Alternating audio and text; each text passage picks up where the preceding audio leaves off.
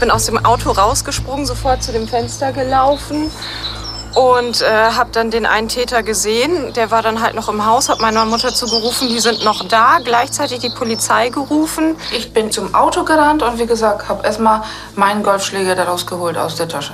Also die, die ich dann bestohlen habe, die haben dann selbst letztendlich im Grunde genommen Rechtsbruch begangen, indem sie massiven Versicherungsbetrug gemacht haben.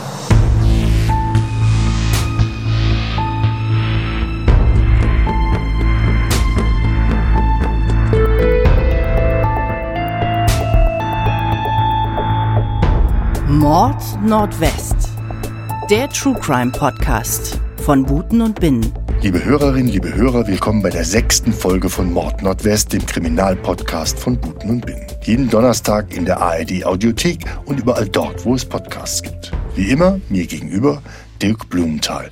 Reporter erst für den Stern und dann rund 30 Jahre für Radio Bremen mit, sagen wir mal, einem Hang zum Verbrechen. Er hat unzählige Kriminalfälle recherchiert, begleitet, darüber berichtet. Einen besseren Gesprächspartner kann ich mir gar nicht wünschen. Hallo Dirk. Hallo Jochen und mir gegenüber der herausragende Journalist Jochen Grabler, Leiter der Rechercheredaktion von Radio Bremen. Na, heute Heute geht's mal gar nicht um Mord oder Totschlag oder so, sondern um Einbruch, genauer um Wohnungseinbruch und um jemanden aus deinem ziemlich merkwürdigen Bekanntenkreis. Ja, zu dem du ja auch gehörst, ne? Ja. Aber ähm, dazu kommen wir dann vielleicht ein bisschen später. Also, ich habe 2012 einen Halbstundenfilm fürs Erste gemacht über Wohnungseinbrüche. In der Kriminalstatistik waren die Zahlen für Wohnungseinbrüche bundesweit damals Jahr für Jahr heftig gestiegen und in keinem Bundesland waren damals die Wohnungseinbrecher fleißiger als in Bremen. Das waren 2011 3425 Taten.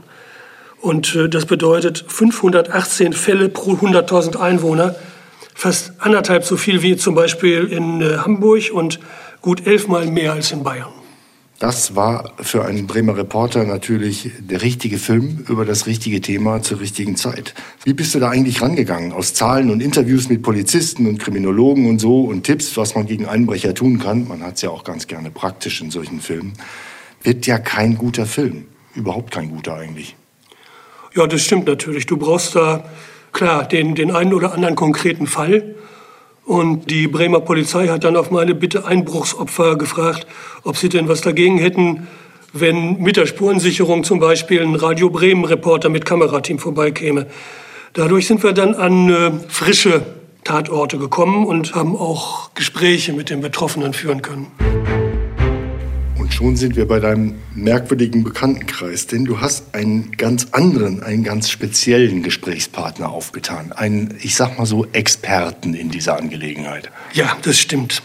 Also wir haben den damals Rainer Hartmann genannt, das war nicht sein richtiger Name. Und das haben wir unseren Zuschauern auch gesagt. Er hatte kein Problem, sich ohne irgendeine Art von Maske oder so filmen zu lassen, aber er wollte seinen richtigen Namen nicht internetweit bekannt wissen. Ähm, wir bleiben jetzt mal bei diesem falschen Namen.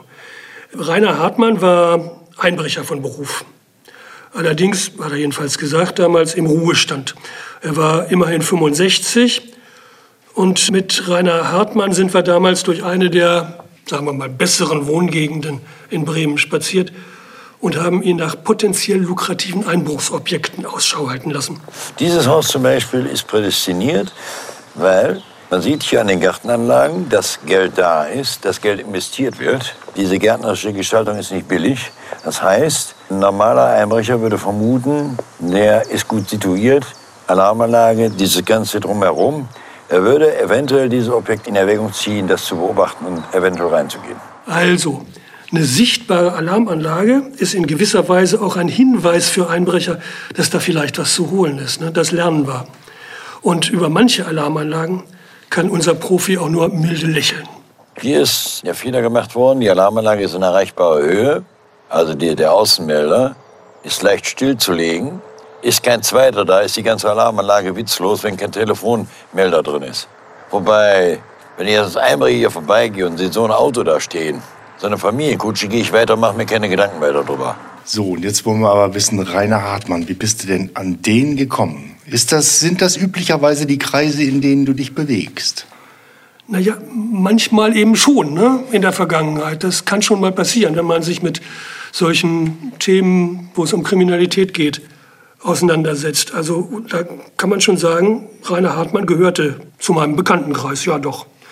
Also ich kannte den damals, als wir den Film gemacht haben, schon seit rund 30 Jahren. Kennengelernt habe ich ihn Anfang der 80er, als ich für den Stern in Sachen Hamburger Polizeiskandal recherchiert habe. Mal eben zwischenrein. Hamburger Polizeiskandal, was ist das denn? Also damals haben Hamburger Polizisten mit Einbrechern, Hehlern und Leuten aus dem Rotlichtmilieu und so Geschäfte gemacht und auch sonst wie gekungelt. Eine Sonderkommission hat damals gegen die eigenen Kollegen ermittelt. Nicht alle Gerüchte und Vorwürfe konnten damals bewiesen werden, aber einige doch. Und da sind auch Polizeibeamte vor Gericht gekommen und verurteilt worden. Und eine ganze Menge andere haben zumindest Disziplinarverfahren gekriegt. Und wie passt da der Hartmann rein? Rainer Hartmann war damals eben auch schon als Einbrecher unterwegs. Der ist in Villen in Hamburg-Harvestehude oder an der Elbchaussee eingestiegen und hat da Bargeld, Schmuck und damals auch noch Pelzmäntel und hochwertige, richtig teure Teppiche geklaut. Also Teppiche und Pelze, das war damals noch gut verkäufliche Beute. Heute will das kein Hehler mehr haben. Der macht da kein Geschäft mehr mit. Damals gingen auch noch Stereoanlagen. Super. Will auch keiner mehr haben. So ist es, ganz genau. Habe ich vergessen. Stereoanlagen waren auch noch in. Ja, auch ja. der andere oder andere Fernseher ist halt schon mal mitgenommen worden. Gut, wie auch immer. Viele der damals verdächtigen Polizisten waren beim Einbruchsdezernat und Hartmann hatte da einiges mitbekommen von den Geschäften, die da zwischen Einbrechern, Hehlern und Polizeibeamten liefen. In mindestens ein Geschäft war auch irgendwie selber verwickelt, war aber dabei reingelegt worden und hatte dann bei sauberen Polizisten ausgepackt. Und dann schließlich auch bei mir. Und das war dann der Beginn einer wunderbaren Freundschaft. Naja, das ist vielleicht ein bisschen übertrieben, aber es ist tatsächlich so, dass wir 30 Jahre lang immer mal wieder mehr oder minder in Kontakt waren, mit Pausen. Also wenn er zum Beispiel mal wieder im Knast saß, er hat immerhin rund sieben Jahre, glaube ich, waren es hinter Gittern verbracht. War das nur beruflich, euer Kontakt, oder auch privat? Also Rainer war für mich schon manchmal ein Draht in die Hamburger Unterwelt und später hier und da auch in die Bremer Unterwelt. Der kannte nämlich auch hier Leute. Er wusste manches, er konnte mir die eine oder andere Information beschaffen, er konnte auch mal ein Treffen mit sonst sehr medienscheuen kriminellen Menschen arrangieren. Aber wir sind auch ganz privat mal ein Trinken gegangen oder was essen mit den jeweiligen Freundinnen dabei. Er war übrigens lange Jahre mit einer Rechtsanwältin liiert. Die hat ihn dann auch immer vor Gericht vertreten. Also immerhin, Rainer Hartmann war ein Verbrecher, der ja auch zwischendurch immer mal eingefahren ist in den Knast. Wie geht das denn mit so jemandem irgendwie befreundet zu sein? Ja, irgendwie ging das. Also er hat mir ab und zu von Sachen erzählt, die er gemacht hatte. Er hat mir nie von Sachen erzählt, die er vorhatte. Er hat mir ein einziges Mal Diebesgut angeboten eine super teure Stereoanlage für fast geschenkt. Da habe ich ihm gesagt, du hast sie doch wohl nicht alle. Und habe ihm gesagt, er soll mir nie wieder mit sowas kommen. Hat er dann auch nie wieder gemacht. Ich habe im Gegenzug nie versucht, ihn zu bekehren. Das wäre sinnlos gewesen.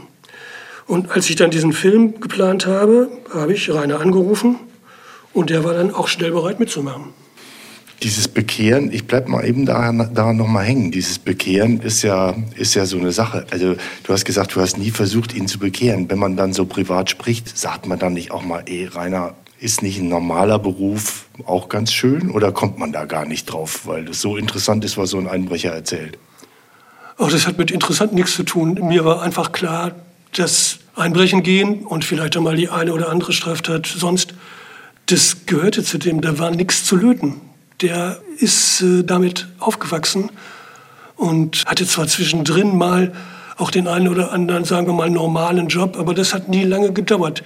Der Mann war nicht zu bekehren und das war mir klar. Mhm. Also kommen wir mal zurück zu dem Film von damals. Da ging es ja um ganz konkrete Fälle von Einbrüchen. Welche denn eigentlich? Also wir hatten zum Beispiel einen Einbruch in ein Haus in Bremen-Nord. Die Eigentümer, das waren Ehepaar und die studierende Tochter, die waren gut situiert, aber bestimmt nicht reich. Ne? Äh, die beiden Einbrecher haben ein Fenster von dem Zimmer, in dem die Tochter wohnte, aufgehebelt und Uhren und Schmuck gestohlen im Wert von rund 5000 Euro. Und die waren noch im Haus, als Mutter und Tochter, beide Golfspielerinnen, gegen Abend nach Hause gekommen sind. Wir sind auf dem Hof raufgefahren und da schrie meine Tochter schon, warum ist mein Fenster auf? Bin aus dem Auto rausgesprungen, sofort zu dem Fenster gelaufen und äh, habe dann den einen Täter gesehen. Der war dann halt noch im Haus, habe meiner Mutter zugerufen, die sind noch da. Gleichzeitig die Polizei gerufen und ihr gesagt, dass sie ihren Golfschläger holen soll, damit wir uns irgendwie wehren können. Man kann ja nie wissen, was dann passiert. Ich bin zum Auto gerannt und wie gesagt, habe erstmal meinen Golfschläger daraus geholt aus der Tasche. Was war es denn für ein Golfschläger? Das war, glaube ich, ein Fünfer. Eisen. Fünfer Eisen. Aha. Der erste, den ich zu fassen bekam. Ich hatte auch meinen Golfschläger dabei, ja, genau. Ist irgendwie alles auch gleichzeitig passiert. Ich bin gleich durch den Garten durch und sie von der anderen Seite. Was hätten Sie denn gemacht, wenn Sie wirklich auf diese beiden Kerle getroffen wären? Ich vermute, dass ich zugeschlagen hätte. Also, ja. Ich hätte die versucht, irgendwie dann zu erwischen. Hatten Sie keine Angst? In dem Moment nicht. Das kam erst später, als ich mich dann abends hier hingesetzt habe, da war ich so zitternd am ganzen Körper. Das ist mir das erstmal erstmal richtig klar geworden, was da passiert ist. Rainer Hartmann, dem haben wir die Bilder und das Interview mit den beiden Frauen gezeigt. Der war mit der Aktion der Golferin überhaupt nicht einverstanden. Also so heldenhaft die auf den ersten Blick scheinen mag, sie war vor allen Dingen gefährlich und weniger für die Einbrecher. Das, was die beiden Frauen da gebracht haben, da haben sie ein riesen Glück gehabt. Das war absolute Dummheit. Wenn der Täter keine Fluchtmöglichkeit mehr sieht, dass er an die Person nicht vorbeikommt, er hat zwar da hinten einen Fluchtweg, aber der Fluchtweg wird ihm versperrt. Und er sieht eine Möglichkeit, dann aufgrund dieses Weges wegzukommen. Wird er diese Person, die ihm den Weg versperrt, aus dem Weg räumen. Also mit anderen Worten, der Rat des Profis ist, du findest einen Einbrecher in deiner Wohnung, geh weg. Ja, weil genau das. es sonst gefährlich wird. Ganz genau das. Da ist er sich übrigens ganz einig, auch mit der Polizei. Falls Sie also einen Fünfer Eisen zu Hause haben, lassen Sie es lieber stecken. Sag mal, sind die Einbrecher eigentlich erwischt worden? Ja, ausnahmsweise. Die Aufklärungsquote bei Wohnungseinbrüchen hat in Bremen damals bei gerade mal 9,6 Prozent gelegen. Heute ist sie, glaube ich, noch niedriger. Aber in diesem speziellen Fall sind die Täter tatsächlich erwischt worden. Das waren zwei junge Männer, der eine 17, der andere 19 Jahre alt. Die sind später wegen dieses Einbruchs und wegen weiterer fünf Einbrüche vor das Jugendschöffengericht gekommen. Ich war da bei dem Prozess. Da standen die beiden Angeklagten nicht das erste Mal vor Gericht. Ne?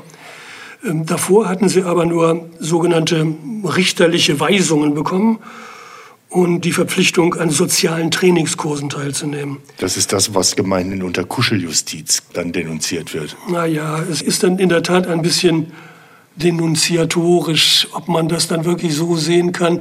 Das ist Jugendrecht, nicht? Das muss man dabei sehen. Und da geht es nicht in erster Linie um Strafe, sondern da geht es um ja, den Versuch, die jungen Leute zu bessern. Das ist der Grundsatz, der dahinter steht. Von daher ist da eher milde angesagt. Also in diesem Fall allerdings bei diesem speziellen Prozess da hat der eine jedenfalls 19 Monate Jugendstrafe und der andere 17 Monate Jugendstrafe gekriegt, bei beiden allerdings auf äh, Bewährung. Und beide müssen regelmäßig mit ihren Bewährungshilfen sprechen, 30 Tage gemeinnützige Arbeit leisten und wieder mal einen sozialen Trainingskurs absolvieren. Das hört sich aber nach nicht besonders viel an. Ja, das stimmt. Aber wie gesagt, Jugendstrafrecht. Ne? Aber ich kann natürlich auf der anderen Seite auch schon verstehen, dass viele Leute solche eher milden Strafen zu milde finden.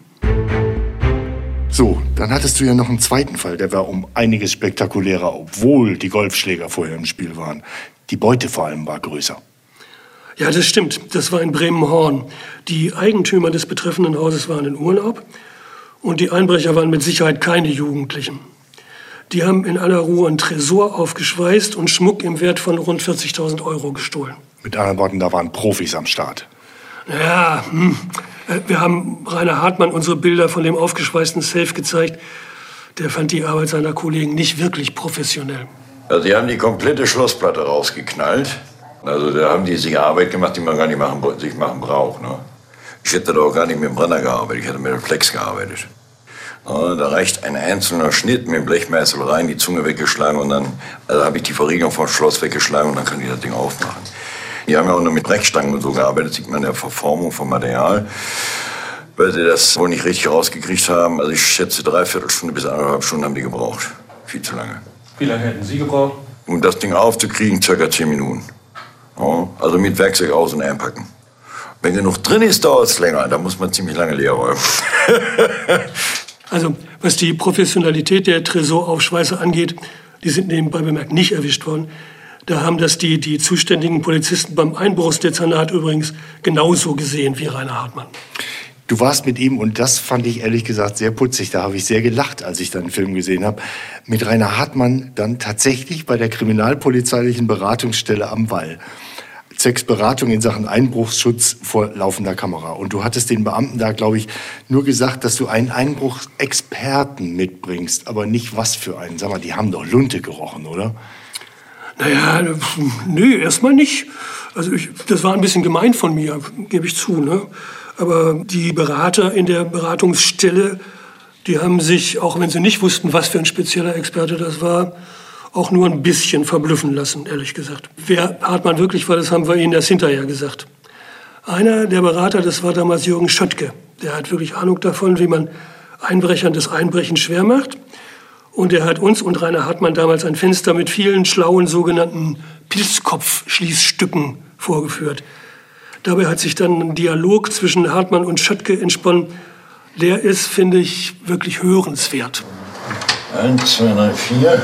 Hier auch.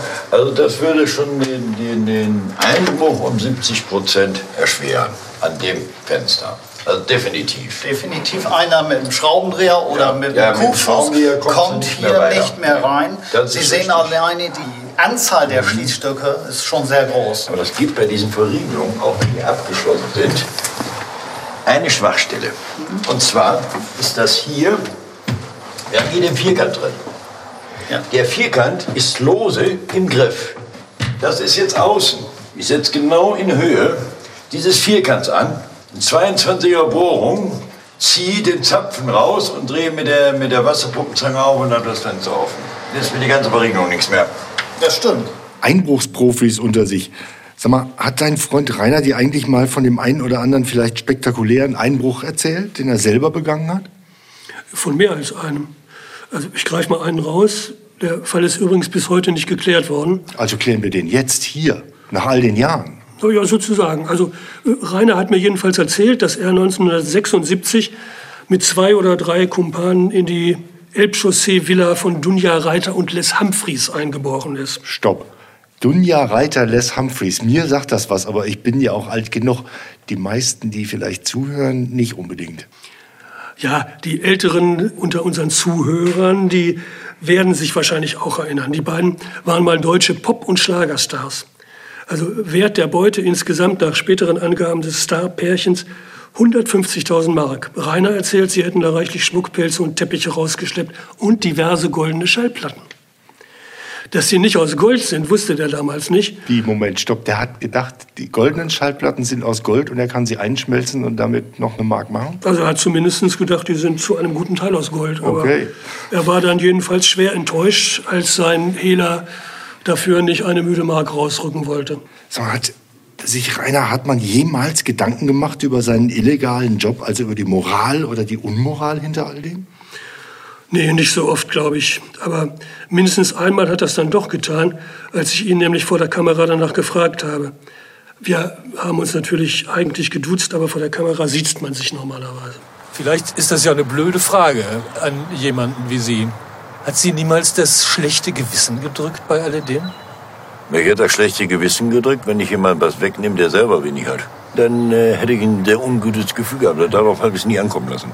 Ich kann mir nicht vorstellen, dass jemand, wo ich drin bin, der, was weiß ich, 60, 70.000 Mark im Tresor so lo- locker liegen hat, dass dem das schlecht geht. Wenn ich aber irgendwo jetzt reingehen würde, wo man dann sieht, mein Gott, nochmal, der Kühlschrank, die Mäuse kriegen Blasen an den Füßen, na, da liegt ein Rentenbescheid auf dem T-Shirt, dann dann würde mir wirklich, also, das wäre nicht das, wo ich dann, nein, die ein ganz schlechtes Gefühl. Aber so, bei jemand, der genug Geld hat, mein Gott, die holen sich von der Versicherung sowieso alles wieder. Ich habe das selber erlebt an der Aktenlage. Ich weiß, was läuft. Und da wiederum bin ich auch nicht hergegangen und habe gesagt, Leute, Moment, das waren keine 120.000, das waren nur 60.000, die ich da rausgeholt habe. Das waren keine fünf Teppiche, äh, fünf Seilenbrücken, sondern nur zwei. Ich habe immer mein Maul gehalten. Also im Endeffekt, ich sag mal so, ist ein Rechtsbruch. Also die, die ich dann bestohlen habe, die haben dann selbst letztendlich im Grunde genommen Rechtsbruch begangen, indem sie massiven Versicherungsbetrug gemacht haben. Na, wobei das eine oder andere nicht aufhebt. Aber da brauche ich doch kein schlechtes Gewissen zu haben. Also ich habe doch keins. Ich habe vielleicht ein schlechtes Gewissen, wenn ich jetzt, ja, wenn ich eine Arbeit wegnehme, dann muss ich ein schlechtes Gewissen haben, aber da wird mir gar nicht im Traum einfallen. Ja. Aber als Robin Hood wollen Sie sich Ja, nicht wieso? Ich Fall immer selber verbraten. Ich habe sie nicht verschenkt. Ich habe es ausgegeben. Dafür war Geld da. Sag mal, der Mann war ja sozusagen ein Geschenk für deinen Film. Das größte denkbare Reporterglück. Ja, das kann man so sagen. Und äh, da hätten auch andere gerne Anteil dran gehabt. Also nach Ausstrahlung des Films damals hatte ich diverse Anfragen von Kollegen, die auch Filme über Einbrüche oder so machen wollten und von mehreren Talkshows. Die wollten alle Rainer. Manche wollten auch ordentlich dafür zahlen. Keiner hat ihn gekriegt. Ich habe die Anfragen natürlich immer an ihn weitergeleitet. Er wollte nicht, hat gesagt, nee, ich habe das für dich gemacht und diese anderen Sachen, die will ich nicht machen. Von mir oder vom Stern oder von Radio Bremen hat er übrigens nie Geld bekommen, mal abgesehen von seinen Spesen, als er für die Dreharbeiten drei Tage hier in Bremen war. Und was ist aus ihm geworden? Er ist leider ein paar Monate nach Ausstrahlung des Films gestorben. Ich weiß nicht woran. Aber es war meines Wissens eine natürliche Todesursache, was ja bei den Kreisen, in denen der sich bewegt hat, auch nicht immer von vornherein gesagt ist. Sag mal, wie ist der Stand bei den Wohnungseinbrüchen eigentlich heute? Geht die Zahl immer noch rauf wie damals oder geht sie runter? Also in der Kriminalstatistik ist die Zahl damals bis 2015 weiter gestiegen, bundesweit und in Bremen. Danach ging es dann kontinuierlich stark abwärts. Warum, das weiß keiner so genau. Unter anderem wahrscheinlich, weil die Leute mehr für die Sicherheit ihrer Häuser und Wohnungen getan haben und dazu hat mein Film vielleicht ein bisschen beigetragen. Durch Corona sind die Zahlen natürlich noch mal heftig gefallen. Die Leute sind ja viel mehr zu Hause als vorher, da ist es schlecht mit Einbrechen. Ne? Aber wie auch immer, Bremen ist jedenfalls immer noch ganz weit vorn bei der Zahl der Einbrüche pro 100.000 Einwohner. Das sind immer noch achtmal so viel wie in Bayern. Ich finde, eins sollten wir dabei nicht vergessen. Für die Opfer sind solche Einbrüche ja oft der blanke Horror, der noch ziemlich lange anhält. Also ich kenne Leute, die nach einem Einbruch erstmal alles gewaschen und die halbe Bude renoviert haben. Das war wie ein Exorzismus. Ja, das stimmt. Also die Vorstellung, da hat jemand in meiner Unterwäsche gewühlt und so, die ist für viele der Opfer schwer verstörend. Plötzlich ist da der höchstpersönliche Bereich ja nicht mehr sicher. Ne? Da haben viele lange dran zu knabbern und manche suchen sich dann auch Hilfe bei einem Psychologen zum Beispiel. Was wahrscheinlich ziemlichen Sinn macht, wenn man wieder halbwegs sicher und ruhig in seiner Wohnung wohnen will. Auf jeden Fall. Das war die sechste Folge von Mord Nordwest. Heute mal ausgesprochen unblutig. Beim nächsten Fall allerdings sprechen wir über einen ausgesprochen gruseligen Fall, den sogenannten Ofenmord. Wenn Sie bis dahin aber noch etwas zur Überbrückung brauchen, dann habe ich natürlich noch einen Podcast-Tipp. Und zwar War's das Maren Kräumann? Im Bremen 2 Podcast lädt Comedienne und Schauspielerin Maren Kräumann Frauen über 50 auf ihr Sofa ein und redet mit ihnen über das Alter und das Altern. Sie spricht unter anderem mit der ersten deutschen Nobelpreisträgerin Christiane Nüsslein-Vollhardt und der ersten deutschen Primetime-Nachrichtenmoderatorin Petra Gerster. Aber auch mit Top-Managerin und erste Frau im Vorstand bei Siemens, Janina Kugel. Hören Sie gerne mal rein. Den Podcast gibt es genauso wie uns in der App der ARD Audiothek und überall dort, wo es Podcasts gibt. Das ist der Beweis, dass es das Böse wirklich gibt.